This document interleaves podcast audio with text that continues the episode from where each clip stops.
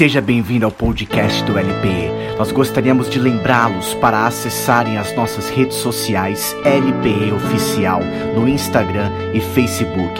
Curta, compartilha e comente com seus amigos. Vamos ouvir a última ministração do culto.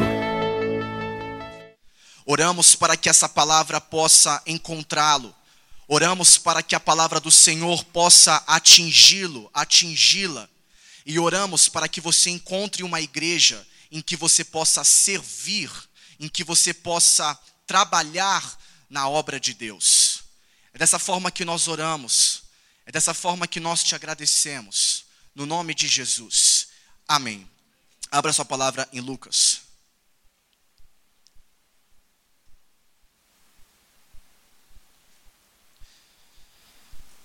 Você que já vem aqui há um tempo, ou talvez você que esteja aqui pela primeira vez, vocês sabem que a gente sempre adota um discurso é, descontraído, uma palavra, a palavra sempre pregada com muita seriedade, com muito compromisso, mas a gente vai, né, fazendo de uma forma que possa não ficar tão massiva, tão, tão cansativa. Mas eu vou adotar um, um discurso diferente hoje, com muita seriedade. Porque se eu posso, vocês podem declarar, ou. Nós temos 40 minutos de palavra. Podemos ficar atentos esses 40 minutos? Posso contar com a atenção de vocês?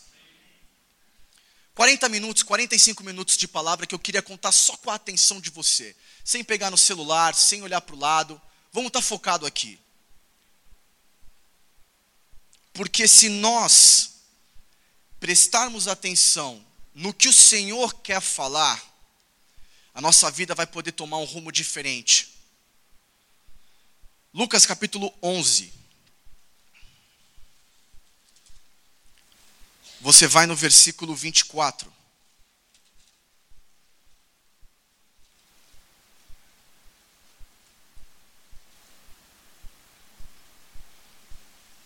Qual é o título de Lucas 11, 24 na sua Bíblia? A estratégia de Satanás? Alguma tradução diferente? A volta do espírito imundo. Eu ouvi Satanás contra Satanás. Interessante. Vamos ler Lucas 11, versículo 24. Jesus continuou: Quando um espírito mau sai de alguém, anda por lugares sem água, procurando onde descansar, mas não encontra. Quando um espírito mau sai de alguém, ele anda por lugares sem água, procurando onde descansar, mas não encontra. Então diz: Vou voltar para a minha casa, de onde saí. Versículo 25. Aí volta e encontra a casa varrida e arrumada. E o último versículo que nós vamos ler hoje, versículo de número 26. Depois sai e vai buscar outros sete espíritos, piores ainda, e todos ficam morando ali. Assim, a situação daquela pessoa fica pior do que antes. Tremendo, né? Isso aqui é uma muito sério. É muito sério. Talvez na sua versão esteja com algumas palavras diferentes. A que eu estou usando é a NTLH. Quando um espírito mal sai de alguém, ele anda por lugares. Interessante porque isso nos lembra de Gênesis, quando o Senhor estava formando a terra e ele disse que o espírito pairava sobre as águas quando um espírito sai de alguém, você veja que ele volta para a natureza dele, que é andar por lugares. No verso 24, na minha versão, vai dizer: ele sai de alguém e ele anda por lugares sem água, procurando onde descansar, mas ele não encontra. Porque o Senhor decidiu que o espírito dele habitaria dentro de nós se o Espírito do Senhor, se a palavra de Deus não habita dentro de você, Então o que habita dentro de você? Se a palavra de Deus, se o Espírito de Deus não forma os seus pensamentos, a sua conduta de vida, então o que forma os seus pensamentos? O que forma o seu olhar? O que forma as decisões que você vai tomar na sua vida? Quando um espírito mau sai, ele volta para a natureza dele e tenta encontrar águas para pairar. Mas ele não encontra. Ele não encontra. Então diz, a palavra diz, está escrito, então diz. O Espírito, ele pensa, ele reconhece e ele lembra onde ele morava. Ele diz, ele está andando, ele anda por lugares, procurando, ele não encontra. Então ele diz: já imaginou o espírito mal, ele pairando, não encontrando lugar onde descansar? Então ele para e fala: Eu vou voltar para a minha casa. Olha a palavra que é utilizada. Eu vou voltar para a minha casa. O espírito mal diz: De onde saí?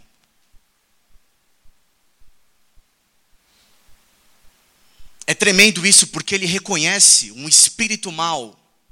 As coisas que nos tentam reconhecem como e sabem chegar até nós. As provações, as tentações, o espinho na sua carne, aquilo que você diz, mano, isso é espiritual e de fato é, sabe encontrá-lo, sabe encontrá-la. eles são astutos, eles têm estratégia, eles são sábios. Um espírito mal sabe me atingir. Um espírito mal sabe quais são as minhas fraquezas. E ele também sabe quais são as suas. Ele sabe da onde você veio. Ele sabe da onde eu vim. Ele sabe aquilo que te enfraquece e aquilo que me enfraquece. Ele sabe os gatilhos para nos afastar da presença de Deus. Ele sabe as mensagens que ele nos envia para que a oração não seja mais uma prioridade, para que a leitura da palavra de Deus não seja mais a primeira coisa do nosso dia. Um espírito mau sabe retornar à sua casa onde foi expulso. E no verso 25 continua dizendo: ele volta e ele encontra a casa varrida e arrumada. Depois sai e vai e busca. Olha como nós somos frágeis. Nós achamos que somos fortes, mas nós não somos, porque o espírito volta para a casa onde ele habitava, ele volta, ele sai, ele busca outros e volta de novo. Essa é a nossa fragilidade humana, todos nós somos frágeis. Se nós não estivermos atentos, nós estamos em um trânsito espiritual dentro de nós e não reconhecemos isso. O Espírito volta, o Espírito olha dentro de nós, ele vê que está tudo limpo, ele vê que está tudo arrumado, ele sai busca outros sete, especificamente a Bíblia é categórica em dizer que são sete espíritos, piores ainda, piores ainda do que ele, e retornam, e fazem morada dentro daquela pessoa. E a situação daquela pessoa é pior do que estava. Isso é, meu irmão, se isso, se isso não traz um temor na sua vida, eu não sei o que vai trazer. Eu não sei o que vai trazer. Algo não tão relevante, mas que eu gostaria que vocês guardassem apenas uma informação na gaveta de vocês. Por que ele diz sete espíritos piores do que ele? Se nós lemos Apocalipse 12, 4, só presta atenção. Apocalipse 12, 4 diz que com a cauda ele arrastou do céu a terça parte das estrelas e as jogou sobre a terra. Se você conhece essa passagem, se refere ao dragão, o anjo das trevas. Diz que a cauda dele arrastou do céu a terça parte das estrelas. Já se deu conta que para cada dois anjos nós temos um demônio? Agora, isso não é relevante porque Cristo tomou autoridade. Quando eu digo para você qual é o oposto de bem, qual é o oposto de claro, qual é o oposto de Deus? Hã? Não tem. Satanás é um anjo caído. Ele não tem autoridade sobre Deus. Então eu não quero que você tenha essa informação e fale, ó, oh, é, batalha espiritual para tudo quanto é lugar. Não, meu irmão, o Senhor venceu, Ele tem as chaves. É Ele que está sentado no trono. Mas eu quero que você carregue uma atenção, um temor, uma responsabilidade de quando passar por aquela porta, saber que para cada dois anjos tem um demônio. O Senhor guarda as nossas vidas com certeza. O Espírito de Deus habita em nós sem dúvida. Nós somos guardados do mal, sim, porque a oração do Pai Nosso já nos ensina que do mal Ele nos livra.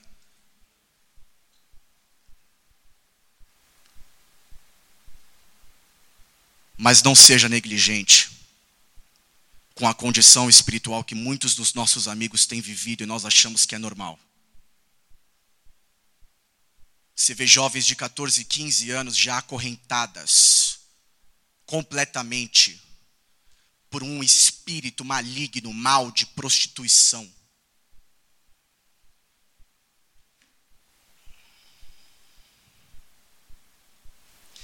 A grande questão, meu irmão, para que nós não venhamos a ser essa pessoa, porque todos nós estamos suscetíveis a isso,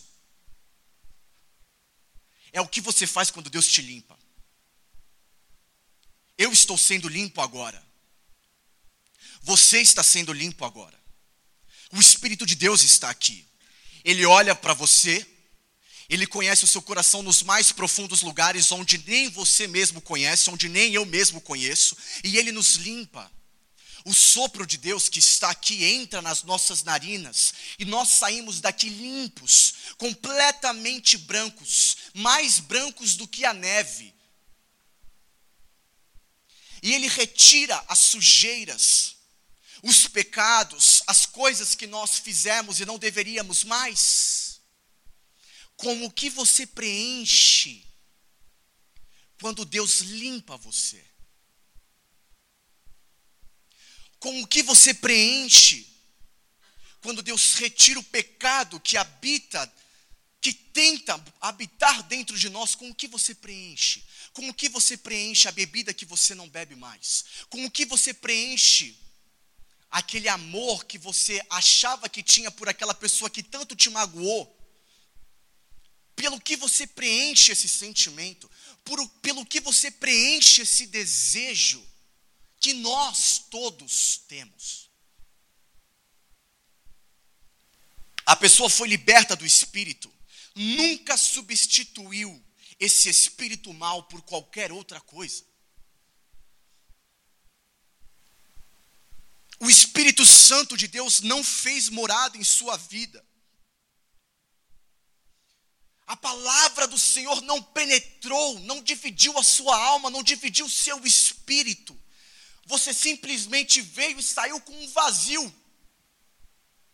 Se você entrar na igreja para que o Senhor apenas te limpe, quando você sair, a sua condição será pior do que quando você entrou.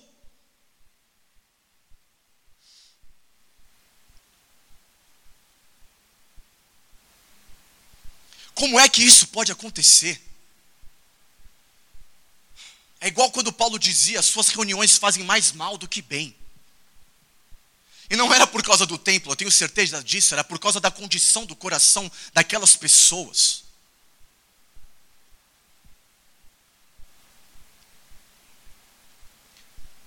Esses três versos de Lucas 11, 24, 25 e 26 me ensina a identificar pessoas que são parcialmente convertidas.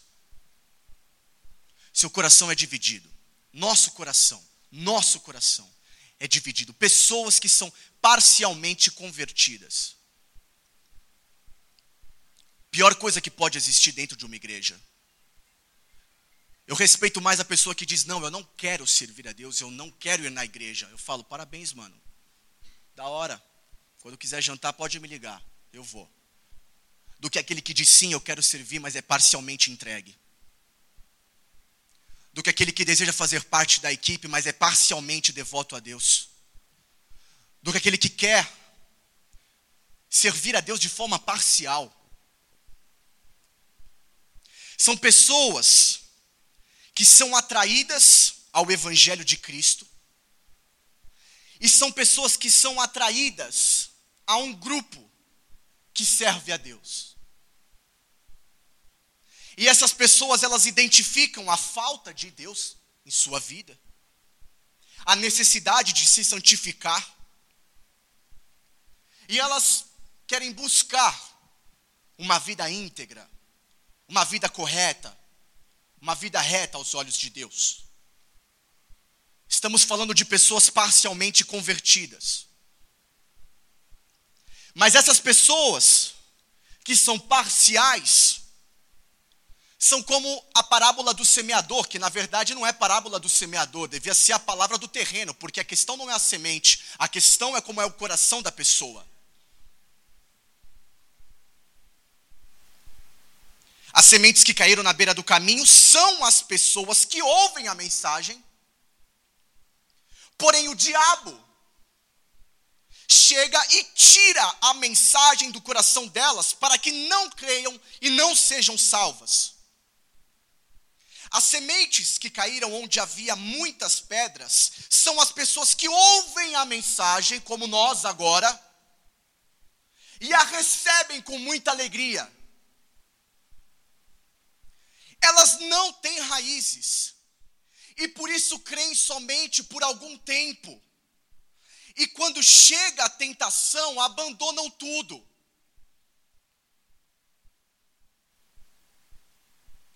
Pessoas parcialmente convertidas. Já viu isso? Vocês conhecem alguém assim? Eu fico assustado como isso é possível, irmão. A pessoa chega do seu lado e fala: Eu quero viver para Deus. Quando que tem culto? É de noite? É de dia? É de tarde? Onde tem evangelismo? Onde tem estudo bíblico? Onde tem Onde é sua casa? Eu quero ir. Vamos tomar café. Vamos meditar na palavra de Deus. Eu quero orar. Eu quero interceder. Como é que é o pré-culto? Que horas eu chego? Que horas eu vou? Aonde é que é? A pessoa, meu irmão, ela te aborda de perguntas. Ela, ela se vê, ela vem, ela canta, ela grita, ela dá glória a Deus, ela dá amém. Onde é que essa pessoa está agora? O espírito mal chegou nela que trouxe sete piores do que ele. E a condição dela é pior do que era antes. Vocês conhecem essas pessoas? Eu conheço pessoas assim. E eu vou falar para você. É difícil voltar. É difícil voltar. parcialmente convertido é a pior coisa que você pode ser. É a pior opção que você pode querer para a sua vida. Pessoas que são atraídas. A palavra, atraídas a um grupo de pessoas. Meu irmão, a atração não é duradoura. A atração não dura. Se vocês escolherem uma pessoa para viver uma relação contigo, matrimonial, e o único critério de seleção for se ela te atrai ou não, você está perdido, meu irmão. Você está perdida, minha irmã. Porque uma hora a nossa pele vai enrugar. Uma hora o seu estado físico vai se desfazer. Se nós escolhermos a atração, nós estaremos perdidos. Sabe o que eu vejo hoje? Pais com dois, três filhos, que são atraídos por outras pessoas que não a sua esposa. É duro falar, é muito duro. Eu estou pregando para jovem, esse é o objetivo. A nossa fundação, meu irmão, tem que ser uma fundação em que nós não sejamos levados pela atração, mas pela conversão.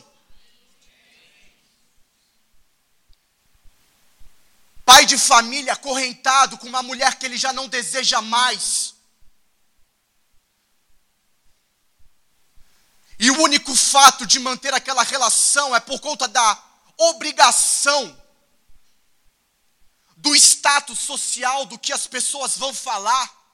Mas não pode passar uma pessoa do seu lado mais formosa que os olhos deles já acompanham. Hum. Completamente atraídos Se nós vivermos uma vida de atração para o Evangelho, a nossa condição vai ser pior do que quando nós entramos. Mas a conversão te dá o entendimento de que nós fomos comprados por Deus. Uma conversão verdadeira ao Evangelho uma conversão genuína, verdadeira, o levará ao arrependimento e a uma fé inabalável. Mas hoje em dia tem sido difícil encontrar pessoas que se convertem a Deus. Porque é muito mais fácil você ser atraído. É só um contato e depois você vai embora sem nenhuma responsabilidade.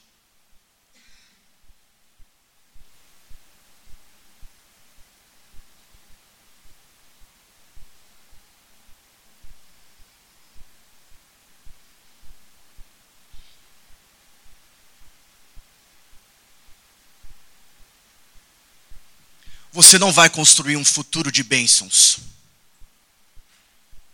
em um presente de pecado. Você não terá um futuro de bênção em um fundamento de pecado. Se você não mudar o seu posicionamento hoje, meu irmão, e você viver uma vida de atração, eu ouvi de uma pessoa muito próxima a minha, mais velha. E ela disse: O meu desejo era ter 20 anos a menos só para poder aproveitar mais a minha juventude.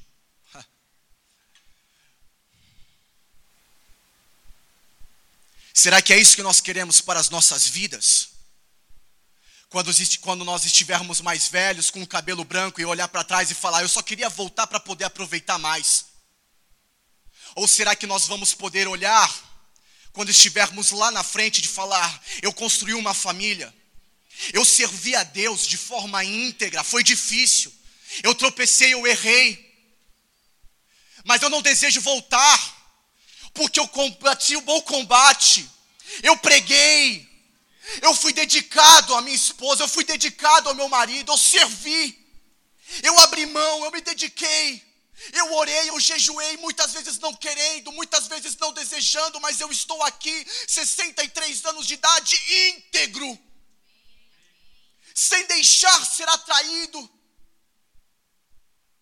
Ou será que nós teremos 60 anos e vamos olhar para trás e falar: foi bom os meus 20? Como eu queria poder ter voltado para ficar com aquela pessoa, como eu queria ter voltado para poder comprar aquela coisa, aquela, ter aquele lugar, fazer aquela viagem.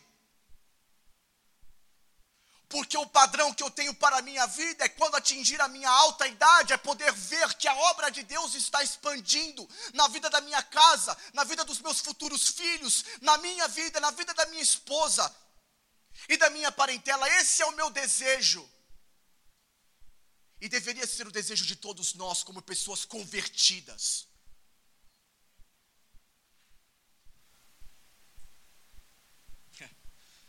Outra coisa, um evangelho barato, um evangelho simples, o evangelho do feeling good, sinta-se bem, de boa, orar não precisa, jejuar não, parceiro, relaxa, para que isso? Abrir mão, como assim abrir mão? Deixar de fazer algo? Não, tranquilo. Jesus te ama. O Senhor é o nosso juiz. Juiz do bem e do mal. O evangelho barato é o que mais tem sido pregado hoje, meu irmão.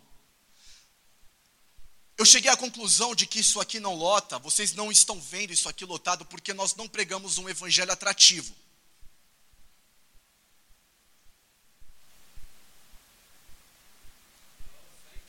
Não é atrativo. Não é um status social que as pessoas desejam hoje, meu irmão. E é por isso que sete espíritos piores têm habitado nelas e sambado, velho. Um evangelho barato. Um evangelho fraco. Faz com que as pessoas pensem bem a respeito de si mesmas ficam tranquilas porque todos os males foram afastados da sua vida. E que agora basta de desfrutar de uma vida agradável, no sentimento de que Deus pertence a nós. E fazer missões na África. Glória a Deus, a África realmente precisa. Se você ler as notícias e ver o que o estado que está Moçambique, e glória a Deus porque pessoas têm se levantado.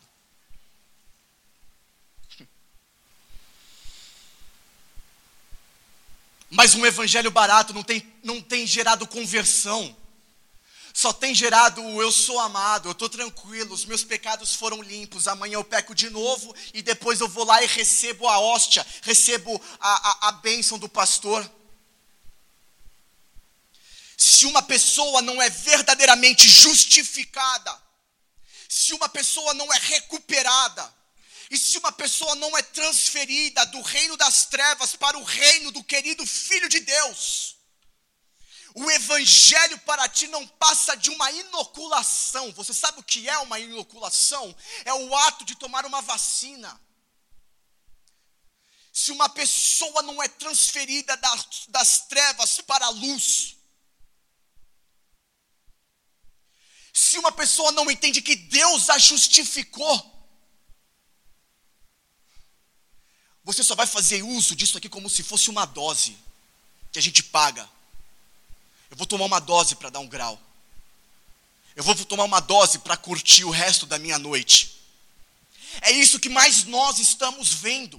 Mas como jovens aqui, nós temos a oportunidade de ter uma outra conduta, de mudar esse ambiente, de mudar essa mentalidade.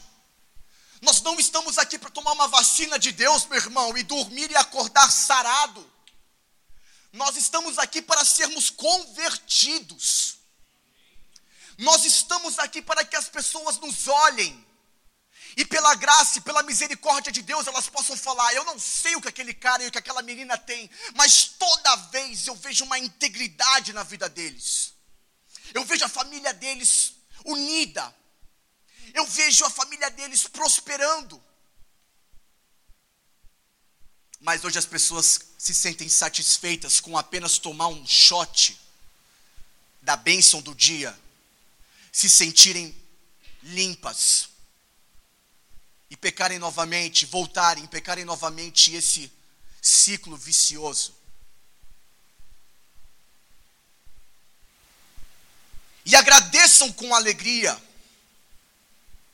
ao Pai que os tornou capazes de participar daquilo que Ele guardou no reino da luz para o seu povo, é o que o Paulo diz, o apóstolo Paulo diz em Colossenses.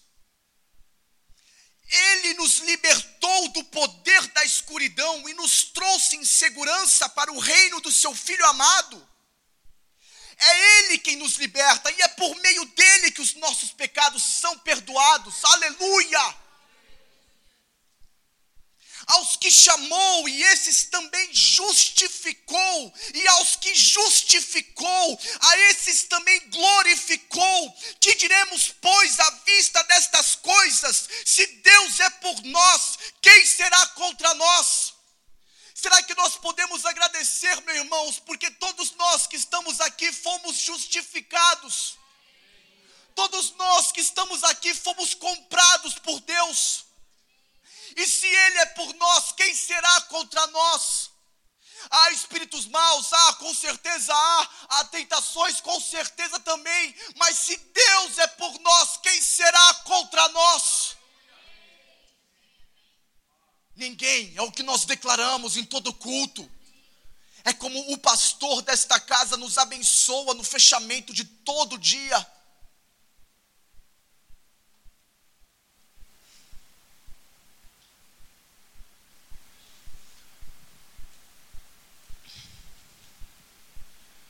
O mal não pode simplesmente se opor.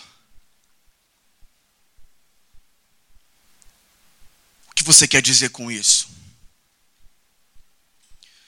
Nunca é suficiente simplesmente lutar contra o mal. Nunca é suficiente expulsar um demônio de uma pessoa.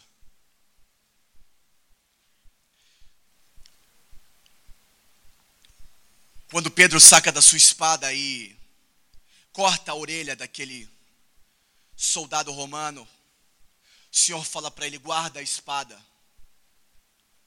porque aquele que fere pela espada será morto por ela. E o Senhor substitui a orelha daquele soldado por uma nova.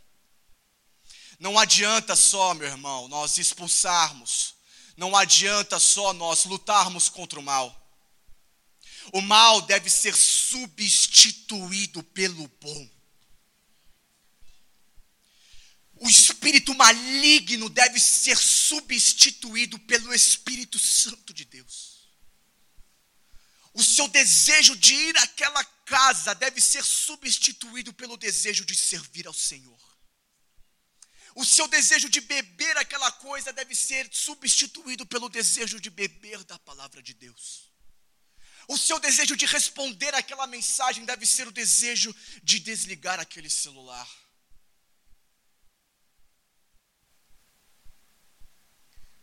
Nós precisamos substituir algumas coisas das nossas vidas.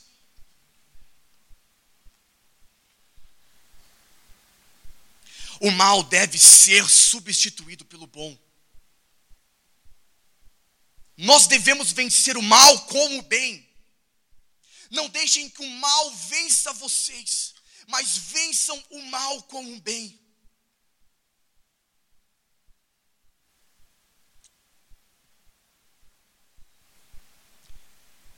É importante nós termos isso esclarecido nas nossas vidas.